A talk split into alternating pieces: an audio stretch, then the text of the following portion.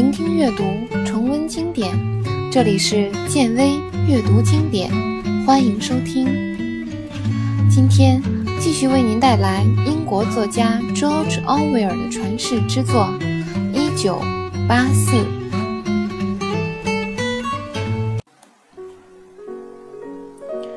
他不喜欢那些党的细节理论，对此一点兴趣也没有。只要他开始谈论映射的原则、双重思想、客观现实的否定和过去的缄默，或是开始用电子屏幕，他的情绪就变得不好，会厌烦、暴躁。他说自己从不留意这些事情。其实，所有人都明白，这些全是废话。那又何必为这些事儿费心呢？他觉得。只要知道什么时候要表现出开心，什么时候表现出不开心就行了。要是温斯顿总是说这些东西，他听着听着就直接呼呼大睡了。对此，他也无可奈何，拿他一点办法也没有。在和他聊天的过程中，温斯顿发现，不清楚正经的真正意义，只是假装正经。其实是非常简单容易的。换句话说，党在灌输自己的世界观时，在那种完全不去理解的人身上是最成功的，效果也是最明显的。对于那种人，即便是明显违背现实的东西，他们都可以相信、接受。他们从不去思考，也不去理解，强加在自己的身上，要求是多么险恶和荒唐。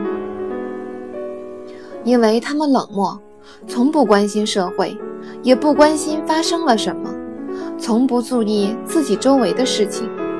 不过，也正是因为不去了解，他们才安心的活着，没有发疯。给他们什么，他们都直接囫囵吞下去。不过，这样吞下去对他们倒没有坏处，因为不会有剩余的残渣，就好像一颗粮食。不加任何消化，直接穿过小鸟的身体一样。终于，这一天还是到来了。恍惚间，温斯顿觉得自己生来就在等待完成这件事儿。现在，一直期待的信息终于传来了。当时是在布里大楼的走廊上，在他快走到乔利亚给他纸条的地方时，他发现有人跟在自己的身后。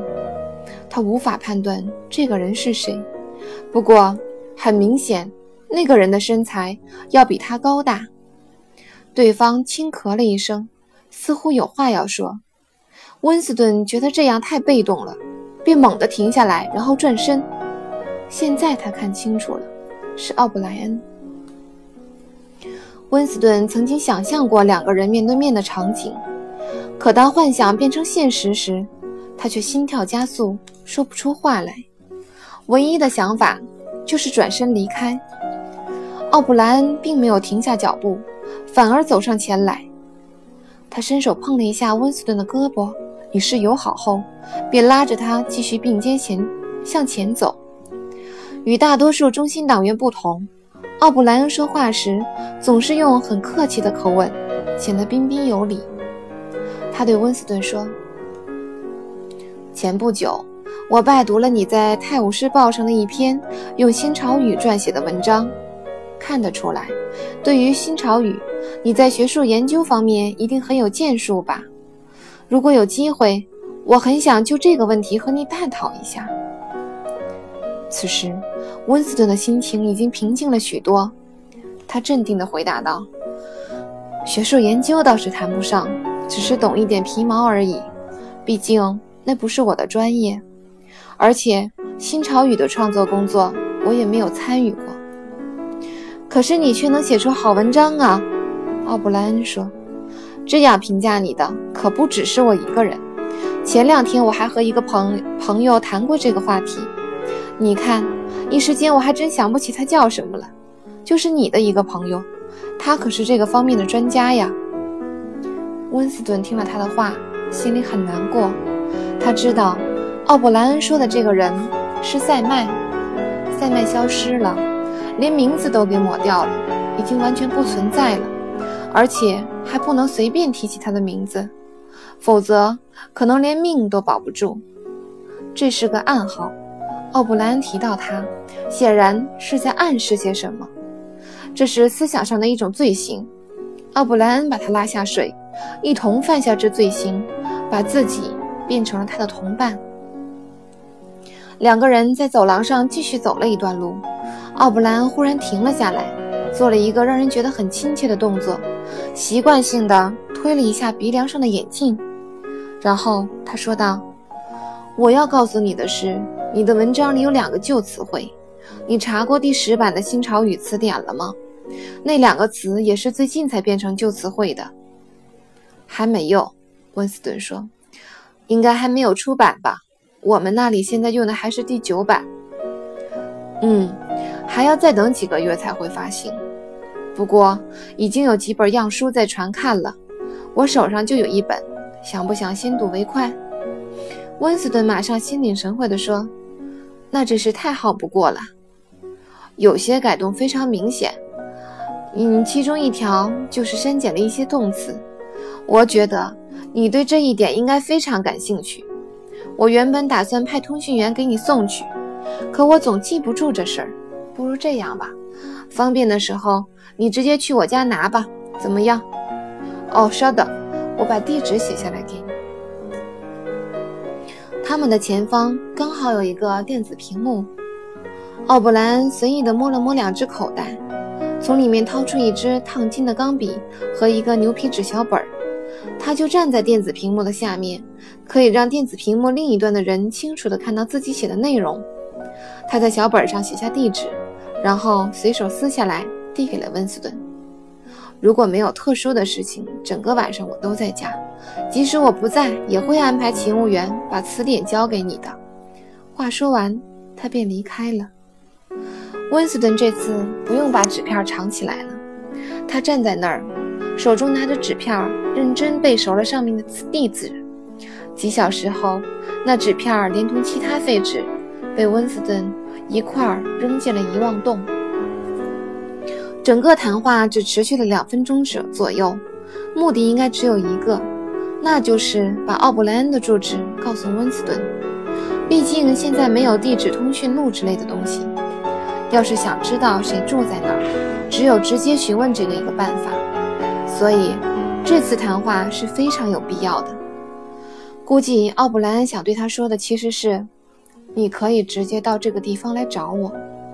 也许那本词典里藏着一些密令之类的东西。可以确定，那个秘密的反抗组织不再是虚无缥缈的传说，它真的存在。他相信自己已经接触到它的外围了。他知道。”自己会接受奥布莱恩的召唤，去找他，只是时间早晚的事儿。但是他不确定准确的时间，也许是明天，也许会是很久以后的某一天。刚刚发生的事只是一个开始，是一个酝酿了多年、水到渠成的结果。先是潜意识里的反抗念头，接着便是升到了语言的阶段。以日记的形式记录下所发生的一切，最后便是由语言化为行动，结果就是仁爱不理的事儿了。开始就是结束，结束中又蕴含着开始。他已经下定决心，不管结局怎样，都会全盘接受。但是对此他还是心怀恐惧，感觉像是提前感受到了死亡一样。当他回过神儿。明白了和奥布莱恩谈话背后的意味是什么时，他不禁浑身哆嗦了一下，感觉好像是踏进了阴冷的坟墓，被阴森的寒风吹了个透心凉。就算他早就知道自己迟早会是这样的结局，也没能让他感觉舒服点儿。温斯顿从睡梦中惊醒来时。眼里满是泪水。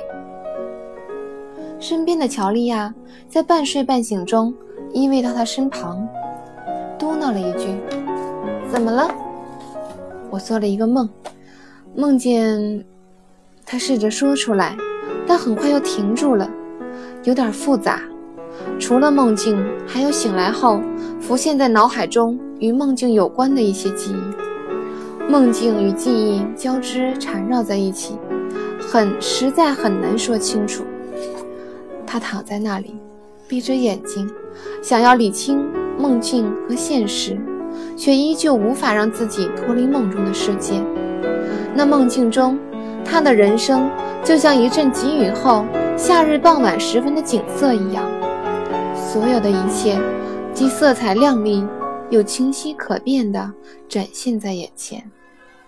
这一切像是都浓缩了在那块玻璃镇纸里面，在玻璃表面幻化的广阔天空下，一望无垠，看不到边界，所有的事物都显得清澈又柔和。这个梦境可以用他母亲的一个动作来概括。时隔三十年后，他在一个犹太妇女身上再次看到了这个动作。那是一个母亲保护自己孩子的动作。新闻报道中，在被直升机炸得尸骨无存前，这个犹太母亲为了保护孩子免受子弹扫射，伸出的手臂一直做着那个动作。知道吗？在很长一段时间里，我都认为是自己害死了我的母亲。他说道：“为什么？”乔利亚迷迷糊糊地问。显然他还没有睡醒。就肉体上来说，我没害死他。梦境勾起了他对母亲最后的回忆，他的脑海里一下子浮现出所有与之相关的细节。这么多年来，他一直刻意地抹去这段记忆，所以那件事发生的具体时间他已经记不清了。但是，他当时至少已已经有十岁了，或许是十二岁。在此之前，他父亲就已经失踪了，但是他完全不清楚到底失踪了多久。记忆中，当时局势动乱，人们颠沛流离，因为经常有空袭，生活非常不安定。有时候不得不躲避在地铁站里，街上到处是由轰炸产生的瓦砾，大街小巷都布满了公告。可他当时根本看不懂上面说了些什么。身着同色上衣的男孩子成群结队地在大街上到处游荡，面包房前面总是排着长长的队伍，还有不断从远处传来的机枪声。除了恐惧。让人尤其刻骨铭心的，就是饥饿。印象里，包括他在内的很多孩子，在每个下午都要在垃圾箱或是废品堆里花上大量的时间，去挑拣一些能糊口的东西，不管是糠菜帮，还是烂菜叶儿，或是砍掉的土豆皮，都算得上是好东西。运气好的时候，还能捡到几片陈面包。每当这时，他就会如获四宝似的，小心去除去粘在上面的炉灰渣。不仅如此，在运送牛饲料的卡车运行的固定线路上，他和其他孩子会等在比较颠簸的路段，因为当卡车经过这些路段时，会有豆饼洒落下来，而他们就能满载而归了。父亲失踪后。母亲像是突然变了个人，并没有出现预想的震惊或是悲痛欲绝，只是她的精神好像已经游离于身体之外了。她的反应让温斯顿意识到，他只是在等待，等待一个已经注定的结局。他还是做着日常的工作，做饭、洗衣服、缝缝补补、打扫地面、整理床铺。完全没有多余的动作，行动却很缓慢，如同行尸走肉一般。他身材很高挑，而且有着动人的体态。可是他现在好像完全进入了静止状态。母亲时常会坐在桌边，抱着妹妹喂奶，一坐就是几个小时，而且是一动不动，完全静止的。当时他的小妹妹只有两三岁，是个非常安静的婴儿，只是她的身体太弱了，经常生病，瘦得像一只小猴子。母亲有时会突然把温斯顿搂在怀里，只是紧紧地搂着，很久都不说一句话。尽管他当时年纪小，不懂得体会别人的感受，但也能感受到母亲的一切不正常反应。都和从未提及却已经注定的结局有关。